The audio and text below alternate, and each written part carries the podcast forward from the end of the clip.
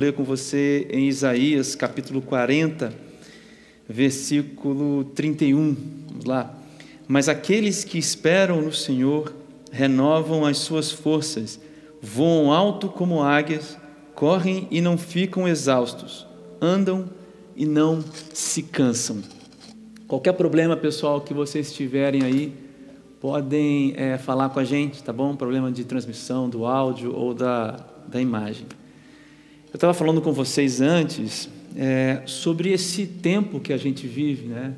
Nesse tempo onde todas as coisas são para agora, são para já, e cada vez menos a gente experimenta uh, o tempo da espera, o tempo do descanso e o tempo do renovo. Isso não acontece apenas nas, apenas nas relações de trabalho, que são marcadas pela pela cobrança, né, pelo resultado imediato, né?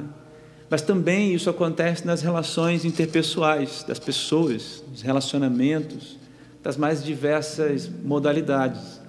Nós exigimos respostas rápidas das pessoas, respostas rápidas, e as pessoas também geralmente nos exigem isso, porque, veja, a, a, o, o, fast food, a fast uh, resposta, o fast response, tudo que vem, tudo que a gente faz nesse mundo de hoje é, é tudo rápido demais, é tudo para hoje, tudo para agora, tudo para aqui, tudo para esse momento. É, e isso é uma característica do mundo e da vida contemporânea, não é verdade? Eu estava dizendo antes da gente consertar aqui a nossa transmissão que a gente tem um fim de semana, né, basicamente para descansar. Mas veja bem quantos cursos a gente coloca no fim de semana, quantas coisas a gente faz no fim de semana, a gente marca tudo que não faz durante a semana, a gente coloca, na verdade, no fim de semana para fazer. E aí a gente vai vivendo essa vida num círculo eterno de momentos sem descanso, né? de momentos sem parada, sem nenhum stop. E interessante é que o, o profeta Isaías escreve isso daqui. E eu creio que existe uma, uma verdade sobre a espera e sobre o renovo, aqui nesse versículo 31 do capítulo 40 de Isaías, que merece a nossa atenção nessa manhã. Nós estamos nessa série de mensagens, o Evangelho na Prática, e hoje, se houvesse um título para essa mensagem, de fato há, seria Espera e Renovo na Prática. Espera e Renovo na prática. E você sabe que quando eu faço, uh, geralmente quando eu prego aqui ou em qualquer outro lugar, eu estudo, faço um sermão, escrevo folhas e folhas. Nessa semana eu decidi fazer um pouco diferente.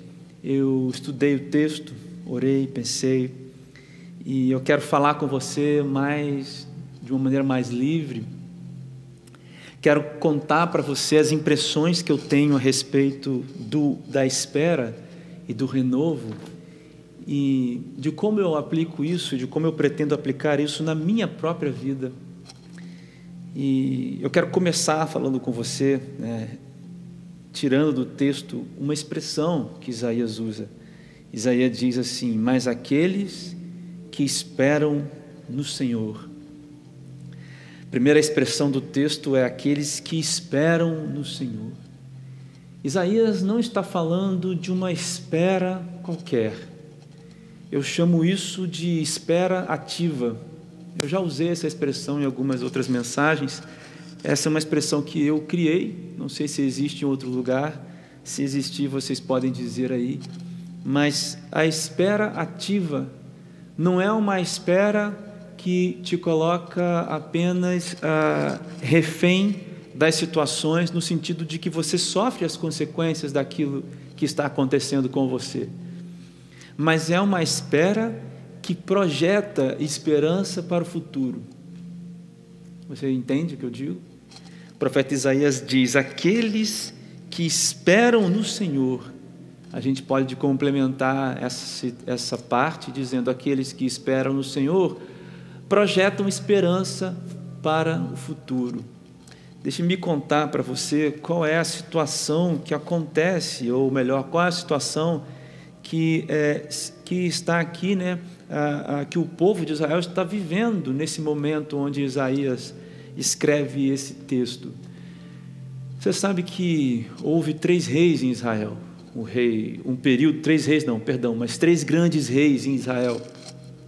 Saul, mesmo com a desobediência, conquistou muitas coisas para Israel. Depois de Saul veio Davi, um período muito bacana, assim, de muita prosperidade também para o povo de Israel. Depois a gente teve o Salomão, que é o filho do Davi, e foi a época de ouro de Israel. Com a morte de Salomão, você sabe que dois filhos de Salomão, Jeroboão e Roboão, brigam entre si. E aí tem aí, então a divisão do povo de Israel e, entre o reino do norte e o reino do sul. O reino do norte fica então com as dez tribos e é chamado povo ou reino de Israel.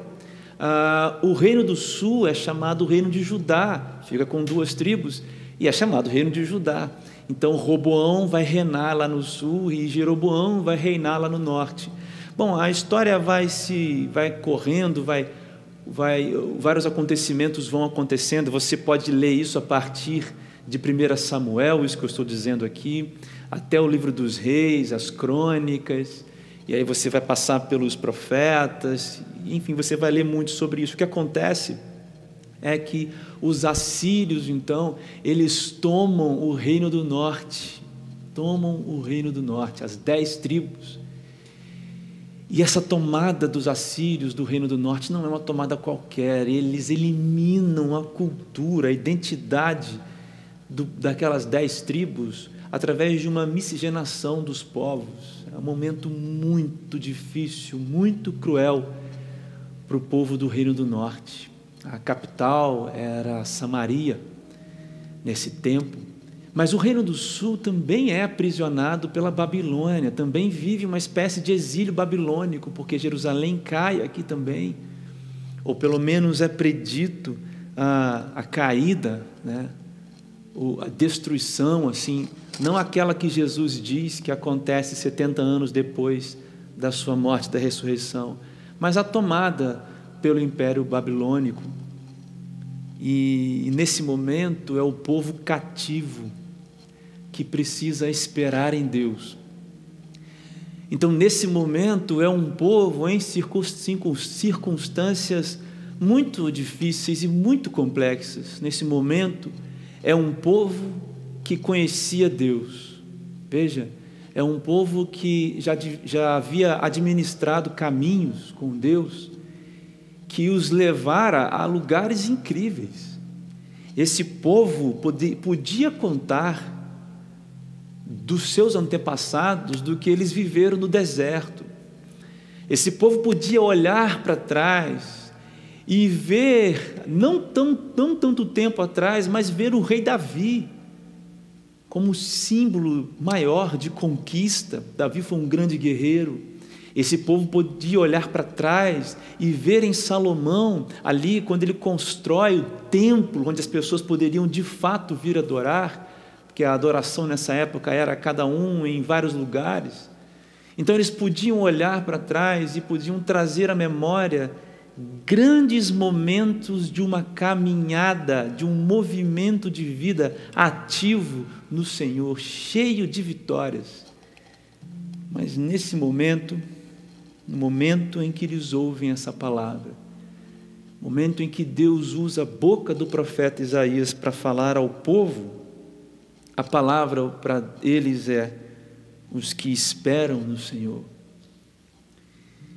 Então, esse povo podia olhar para trás e podia ver quem Deus, podia ver o que Deus tinha feito através da vida deles e ter a certeza de quem Deus era. Mas ainda assim, as circunstâncias eram a de exílio. As, as circunstâncias ainda eram as de domínio, de serem dominados. Mas o Senhor Deus diz: aqueles que esperam no Senhor. Essa palavra, aqueles que esperam no Senhor, precisa projetar em nós uma esperança para o futuro. Precisa projetar em nós esperança para o futuro. E eu fico pensando que a esperança para o futuro tem a ver muito com experiências com Deus. Como que você pode esperar algo para o futuro se você não sabe em quem você espera? Porque nós não estamos falando aqui de uma espera qualquer. Não estou falando de você levantar todo dia às sete da manhã, trabalhar, se envolver com seus projetos. Você pode esperar alguma coisa disso. Existem reações para cada ação que a gente toma nessa vida, é claro. Mas ainda assim, o controle delas não está nas nossas mãos, porque você pode ainda assim se levantar todos os dias às sete da manhã, trabalhar, trabalhar, trabalhar. Você pode ainda revisar o seu carro mês a mês, semestre a semestre, e ainda assim, um outro carro numa estrada, numa curva, vir a, a chocar com o seu, e de repente um acidente fatal pode acontecer. Você pode ser alguém que se alimenta muito bem todos os dias, que corre, que faz academia, que tenta cuidar da sua saúde, mas você pode adoecer de Covid hoje. E amanhã você pode ir para o hospital com seus pulmões tomados. Amanhã você pode acordar e descobrir que tem um, uma doença incurável. Amanhã você pode acordar e, mesmo cuidando dos seus, você pode descobrir que alguns dos seus estão vivendo uma situação de doença ou de enfermidade. Você pode confiar muito nas pessoas, você pode depositar a sua confiança nas pessoas e fazer valer a, a sua cobrança nelas, porque você faz bem a elas e mesmo assim elas podem te decepcionar. Você pode investir o seu dinheiro, a sua energia no seu negócio, na sua, no seu trabalho, na sua empresa, e ainda assim amanhã você pode quebrar. Você pode investir seus sentimentos, suas forças, suas capacidades num relacionamento, e ainda assim amanhã isso tudo pode falhar. E logo, logo a gente vai falar sobre algo nesse sentido, mas o que eu quero dizer para você é que a espera não pode estar no lugar errado. A espera precisa ser em Deus, porque é somente a espera no Senhor que vai nos levar a experimentar uma esperança para o futuro. Justamente porque nós estamos esperando não em nós, mas nós estamos esperando em Deus. A mão de Deus é a mão que não falha quando a sua empresa quebra. A mão de Deus é a mão que não falha quando as pessoas falham com você. A mão de Deus é a mão que não falha quando você falha com você. A mão de Deus é a mão que não falha quando a medicina já não tem mais respostas. A mão de Deus é a mão que segura você para além de qualquer uma das manifestações da vida, negativamente falando, aqui nesse tempo. A mão de Deus é a mão que acolhe a mim e a você quando nós aqui fecharmos os nossos olhos. É por isso que a nossa esperança está em Deus, é por isso que a nossa espera ativa está no Senhor. Mas o texto continua dizendo que os que esperam no Senhor renovam as suas forças. E aí ele continua mais, ele diz que voam como águias, correm e não ficam exaustos, andam e não se cansam. Agora, olha só que no versículo 30, um versículo antes desse que eu li, o, o profeta Isaías está falando assim: olha, até os jovens se cansam e ficam exaustos, e os moços tropeçam e caem. Se você leu um pouco para trás aqui, o profeta está dizendo assim: vocês não sabem que foi Deus quem criou as coisas? Por acaso vocês estão se movendo baseado nas suas próprias forças?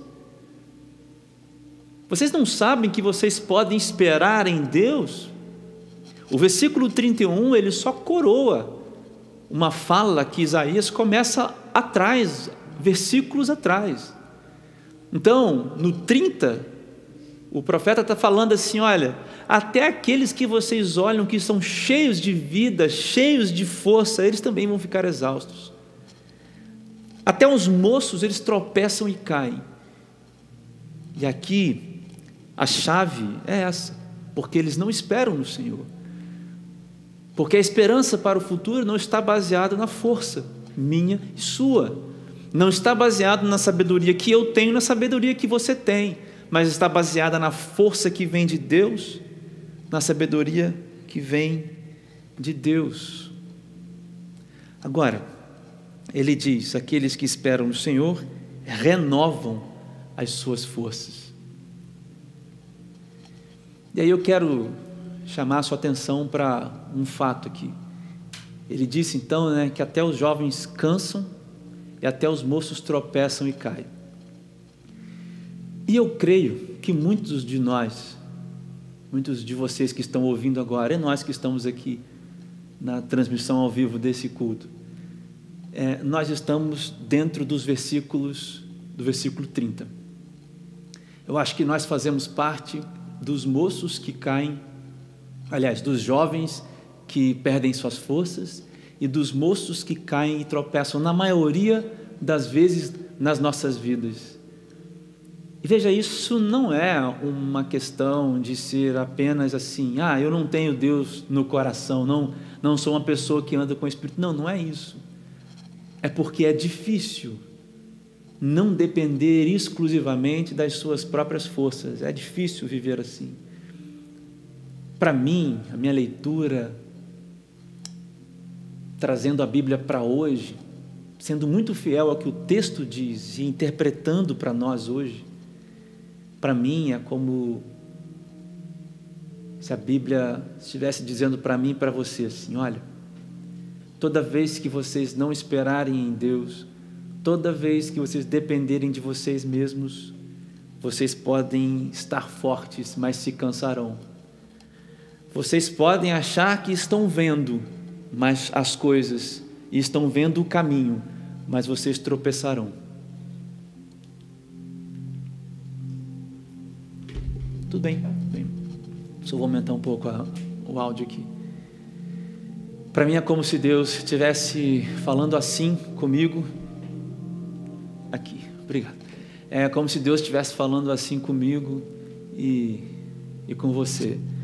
Por isso que eu acho que muitos de nós hoje somos esses moços, esses jovens.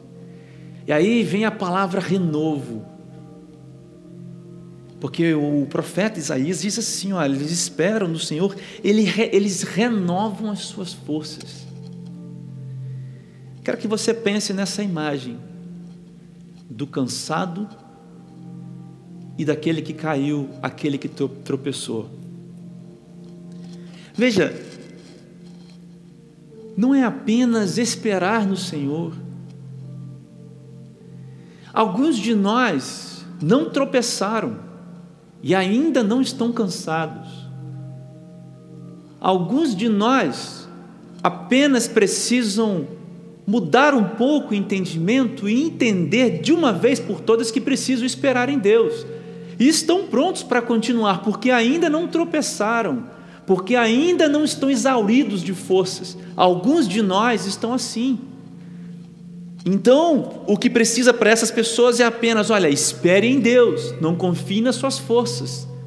Mas outros de nós, outros que estão ouvindo essa mensagem, outros de nós, estão cansados, caíram, estão exaustos, tropeçaram nas pedras da vida, e essas pessoas precisam de renovo. E eu quero deixar claro para você que existe uma grande distinção aqui entre esses que renovam as suas forças até atingir essa figura de linguagem, voam alto como águias, correm e não ficam exaustos. Alguns de nós estão cansados, estão exaustos. E o tempo do renovo é o tempo da pausa. O tempo do renovo é o tempo da calma. E aí eu lembrei de Eclesiastes, capítulo 3. Eclesiastes, capítulo 3, fala para gente tanta coisa. Você sabe o texto que eu estou falando. Tempo de colher, tempo de plantar, tempo de rir, tempo de chorar, tempo de falar, tempo de calar, tempo de paz, tempo de guerra. Ele está dizendo assim lá em Eclesiastes: olha, existe tempo para todas as coisas. A vida é feita de estações. A vida não pode ser encarada como uma união de um tempo só mas a vida é a somatório ou é o somatório das de tempos, de estações, de momentos. E quem está exausto, quem está cansado, quem tropeçou e quem caiu, não tem que sair correndo, pulando nesse momento, necessariamente. Nós não podemos importar para a nossa vida com Deus esse tempo maluco, esse tempo louco das exigências que o mundo traz. Se você está exausto, se você é um dos que tropeçaram e caíram, e já entenderam que precisa esperar no Senhor, você precisa também de renovo. E se você precisa de renovo, você precisa parar um tempo. Você precisa de pausas.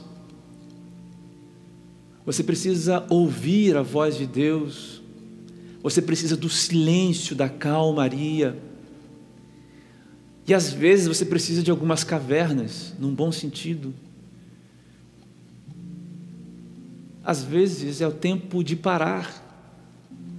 Porque, meu irmão, se você apenas levanta, e continua na mesma direção, na mesma trajetória, eu informo a você que muito provavelmente você vai parar de novo. Porque muitas vezes o motivo do tropeço, o motivo da exaustão, é o objetivo que a gente coloca, é o caminho que a gente escolhe correr. E para mudar isso, a gente precisa mudar de direção. Não estou falando em mudar alguns objetivos das vidas, das suas vidas, da sua vida. Mas talvez você precise se renovar e essa renovação venha de mudar a direção que você aplica na sua vida para alcançar o objetivo que você quer. Você entende? O renovo que Deus oferece é um renovo não só de forças físicas, mas é sobretudo um renovo mental, um renovo de pensamento. Como que você acha que o povo de Israel, humilhado, cansado, caído, poderia receber essa, essa mensagem? vinda de Isaías. Esse povo de Israel, ele era cativo, sim. Mas o povo de Israel também era um povo desobediente. Esse povo de Israel aqui já tinha muitos e muitos outros deuses. Adorava vários outros deuses. Esse povo de Israel aqui tinha construído monumentos, tinha construído já imagens, já, já fazia uh, rituais para vários deuses que eles mesmos, nas, na conquista da terra prometida, ajudaram a desfazer, a, a destruir altares que eles ajudaram a destruir, a de deuses dos outros povos que o povo de Israel destruiu. O mesmo povo levanta de novo os altares a esses mesmos deuses. Esperar no Senhor, sim, mas renovar, mudar a direção. O povo de Israel precisava de mudança de direção. precisava reconhecer a vontade de Deus, precisava endireitar os seus caminhos perante ao Senhor. E a gente vê o rei Davi escrevendo isso. Cria em mim um coração puro, lá no Salmo 51. Cria em mim um coração puro. A gente vê lá, som do meu coração e vê se, não há, vê se há algum caminho mal. Esse é o momento do renovo. Deus não renova as forças apenas uh, fisicamente ou chancelando as suas condutas. Você não voa alto como águia,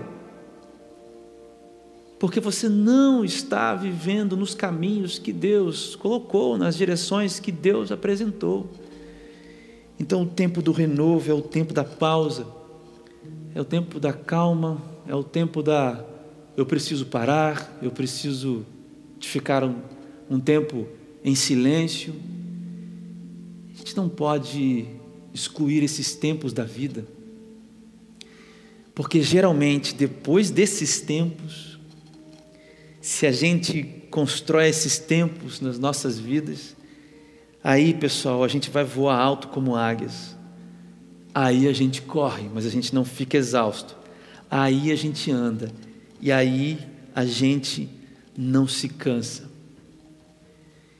Eu disse no começo que você pode esperar, você pode você pode se exercitar todos os dias, você pode cuidar bem dos seus relacionamentos, cuidar, cuidar bem da sua empresa, enfim, fazer aquilo que está ao seu alcance, você pode. Mas estas coisas, nas direções certas da vida, transformam a gente em águias que voam e não se cansam.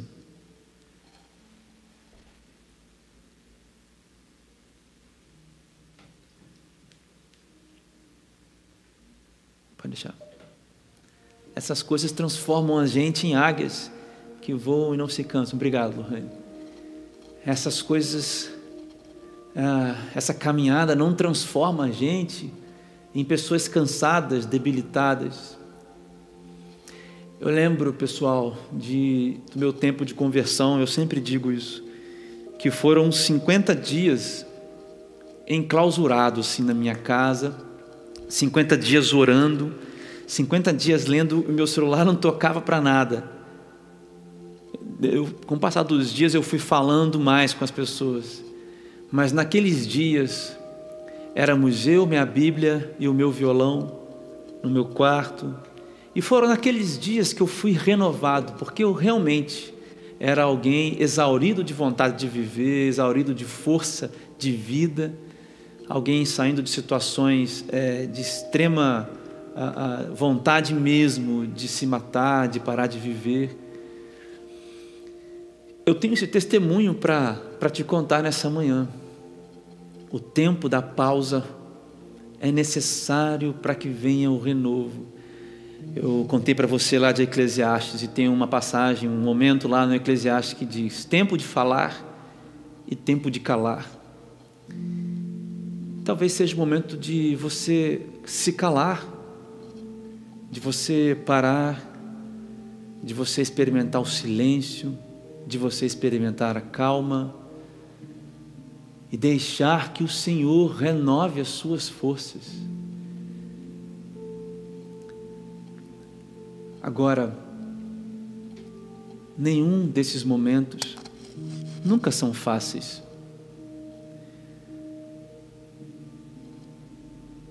Porque mudar as direções são Mudar as direções da vida é como a gente desconstruir castelos. Mudar as direções é como a gente é, desfazer verdades que a gente fez. Mudar as direções da vida é se humilhar perante o Senhor. Muitas vezes esse tempo ele é banhado de lágrimas. Muitas vezes esse tempo ele é banhado de muito muitas lágrimas. Mas à medida em que nós choramos, talvez aos pés de Deus, o renovo de Deus também cai sobre a minha e sobre a sua vida. Eu vou finalizar essa breve reflexão com você. Então, hoje eu falei com você sobre espera e renovo na prática. O que eu tentei dizer para você aqui hoje foi que existe renovo, perdão, existe a questão da espera. E esperar em Deus é depositar nele toda a confiança e que essa espera nos leva a uma esperança para o futuro verdadeira. Isso é a fé. Em outras palavras, é uma espera ativa. E talvez você só precise disso nessa, nessa manhã. Talvez você esteja aí no seu ministério ou na sua vida apenas sabendo que Deus está te direcionando, mas talvez você só, esteja esperando as, na fonte errada.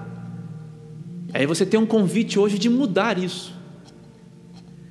Mas talvez você seja alguém que se cansou, que se, que se sente exausto, que tropeçou e que caiu, porque correu com suas próprias forças no caminho errado e você precisa do renovo do Senhor. O convite não é um convite para que você venha à frente, para que você ore e Deus, no estalar de dedos, aponte para você os novos caminhos. Eu não vou orar assim hoje. Hoje eu quero convidar você, se você for uma dessas pessoas,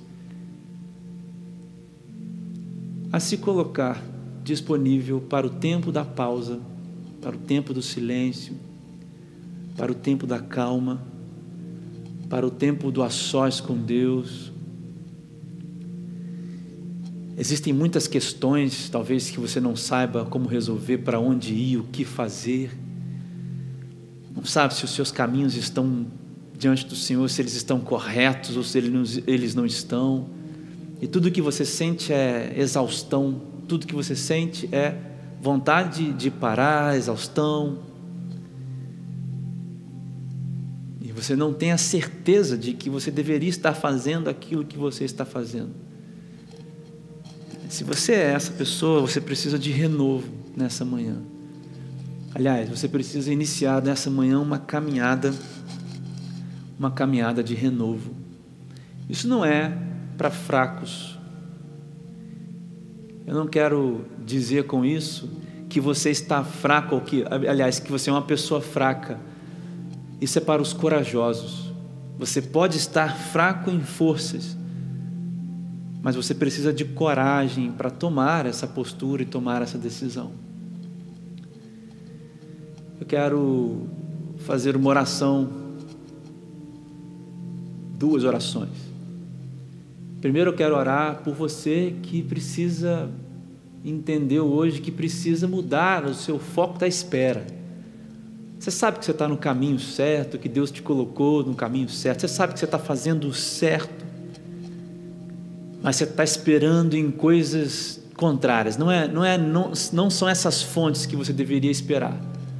Eu quero orar por você, para que Deus assim mude seu coração nessa noite, nessa manhã, e que você continue caminhando, porque você ainda não está exausto, porque você ainda não tropeçou e você não caiu. Vamos orar essa primeira oração. Senhor, eu coloco diante do Senhor todos os meus irmãos que nessa, no... que nessa manhã, Deus, entendem que estão cumprindo o seu querer, estão cumprindo a sua vontade, estão caminhando de acordo com os seus planos, estão vivendo os planos do Senhor para a vida deles, seja no ministério, seja na vida acadêmica, seja na vida sentimental, seja na vida é, profissional, seja na, na sua família eles sabem, Deus, que estão fazendo aquilo que o Senhor quer que eles façam, mas eles talvez tenham confundido ou estejam confundindo, Deus, a fonte da espera, a fonte da força que é o Senhor. Nessa manhã, o Senhor abriu os olhos e entregou a eles que eles devem apenas esperar no Senhor, porque o Senhor já os levou a lugares no passado, o Senhor já se revelou a essas pessoas. E por isso, por saber quem o Senhor é, Deus, o Senhor pode restaurar no coração deles a esperança para o futuro, e eles podem continuar a caminhada deles a partir de hoje com essa esperança para o futuro, certos, Deus, de que nada vai separá-los do Senhor, nem a morte, nem a vida, nem anjos, nem principados, nem nada. O Senhor estará com eles todos os dias, Pai. Então, nessa manhã, esses que fazem essa oração comigo, eu entrego eles nas tuas mãos. Que haja agora, Deus, uma mudança de chave no entendimento deles. E que eles, Senhor Deus, é, aplanem seus caminhos, seus pensamentos diante do Senhor. Que saiam daqui em paz, que saiam daqui numa paz que não pode ser explicada. Que saiam daqui nessa manhã, Deus, certos de que, de que estão fazendo tudo o que precisam fazer. E que estão esperando no único capaz de jamais decepcionar a cada um deles. Toma todos esses nas tuas mãos, Pai, no nome de Jesus. Agora, como sinal da Sua presença, Pai, entrega a eles alguma sensação, alguma coisa, uma paz, uma alegria, que eles saibam que é o Senhor que está com eles. No nome de Jesus. Amém. Eu quero ainda fazer mais uma segunda oração. E a minha segunda oração é por esses que, que estão exaustos. Esses que são identificados mais aqui com o povo de Israel. Estão cativos ou no exílio babilônico, ou então pelo domínio da Assíria. Sabe que precisam, talvez, é, esperar do Senhor um renovo, uma nova direção. Eu quero que você entenda o renovo como uma nova direção. E, e, nesse, nesse momento eu quero orar por essas pessoas, mas antes eu me incluo nesse grupo junto com vocês que assim oram nessa manhã. E eu quero puxar essa fila, que talvez você não tenha a, a, a coragem de falar isso para você mesmo, mas eu puxo a fila hoje. Eu sou o primeiro dessa fila de pessoas que precisam também de um renovo. É por isso que nos próximos domingos aqui no Raiz você não vai me ver nas próximas celebras Raiz durante um tempo. Mas eu volto daqui a alguns domingos, eu vou estar de volta com vocês aqui. Porque eu creio fielmente naquilo que eu estou pregando, naquilo que o Senhor diz e coloca no meu coração. Não estou falando para você ficar em casa isolado, sozinho, não conversar com ninguém. Mas eu estou falando para você ter a coragem de enfrentar o tempo de calar e esperar que o Senhor renove as suas forças. Se eu estou aqui diante dessa câmera falando isso para você, talvez você possa falar isso também para você mesmo diante do espelho hoje. Eu aqui no Raiz, nós vamos ter muitas pessoas pregando durante esses dias. Pode ficar tranquilo, você está convidado a participar de todos os Celebras Raiz. Mas enquanto a gente vive esse momento da espera, esse momento do tempo de calar, Deus vai renovando as nossas forças. E é bom que seja assim e que aconteça assim. Se você se sente assim hoje, se você quer se juntar a mim, eu quero orar por nós. Vamos lá. Senhor Deus, eu coloco diante do Senhor as nossas vidas, Pai. O Senhor sabe bem, Deus, o que nós somos, o que nós temos, o que nós fazemos. O Senhor sabe bem, Deus, que o quão rápido nós corremos, o quão é, com assim, Deus, a nossa intenção, Deus, das corridas que temos, na, quão, quão boas são as intenções que nós temos nas corridas da vida. O Senhor sabe dessas coisas. O Senhor é aquele que sonda o coração de cada uma das pessoas. O Senhor sonda o meu e também o coração de cada um que ouve, Deus, essa mensagem, Pai. É o Senhor quem ouve, é o Senhor quem faz, é o Senhor quem mostra, é o Senhor quem molda.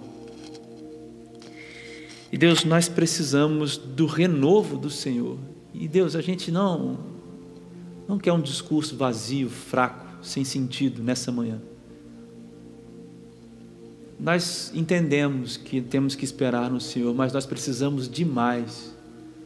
Nós precisamos de direções reformuladas. de renovos, porque um dia, se fomos águias, talvez Deus, as dificuldades da vida tenham nos feito voar voos um pouco baixos e precisamos voar de novo como águias. Então, Deus, eu me junto aos meus irmãos que oram nessa manhã, os cansados, os exaustos, os que tropeçaram nas pedras da vida, estão pelos caminhos, ó Deus, machucados, sangrando, feridos, machucados pela igreja, machucados pelas lideranças, machucados pelas famílias, machucados pelos relacionamentos, machucados pelos planos que não deram certo, machucados, ó Deus, por si mesmos, pelos erros, eu não conheço, mas sei que todas essas situações permeiam a vida desses que oram hoje comigo. Deus, nós não vamos desistir, mas nós não vamos prosseguir sem que o Senhor, Deus, trabalhe em nós tudo que o Senhor precisa trabalhar. Porque nós somos vaso, vaso de barro. Nós podemos ser quebrados e refeitos. Importa, Senhor Deus, como a tua palavra diz, é que o, o tesouro habite dentro desse vaso. Como Paulo diz lá na sua segunda carta, Deus aos Coríntios. Eu te peço por cada uma dessas pessoas, Deus, por cada momento de silêncio que virá nos próximos dias, não sei qual é o tempo de cada um, mas o Senhor conhece. Te peço, ó Deus, pelo momento de pausa de cada um, pelo silêncio na vida de cada um, para que haja revelação, para que haja é, restituição, para que o Senhor tenha misericórdia de nós, para que a Sua graça nos alcance, Deus, de maneira visível, porque eu sei que de maneira invisível ela nos alcança todos os dias e nós somos seres tão pequenos, tão fracos na fé, Deus, que perdemos muito, Deus, muitos exemplos e provas da Tua graça e a misericórdia e a bondade nos perseguindo e nos alcançando. Então, Revela para nós mais misericórdia sobre nós, nos mostra a tua graça nos alcançando através dessas forças renovadas, através da direção restabelecida, através da mentalidade, Deus, restaurada, através, Senhor Deus, de uma identidade restaurada dos teus filhos, Pai, no nome, no nome de Jesus, Pai, no nome de Jesus é que eu te peço isso. O Senhor pode, Deus, fazer isso conosco, Pai. Tem misericórdia, Deus, de nós. Tem misericórdia de nós, Pai. Tomo raiz nas tuas mãos.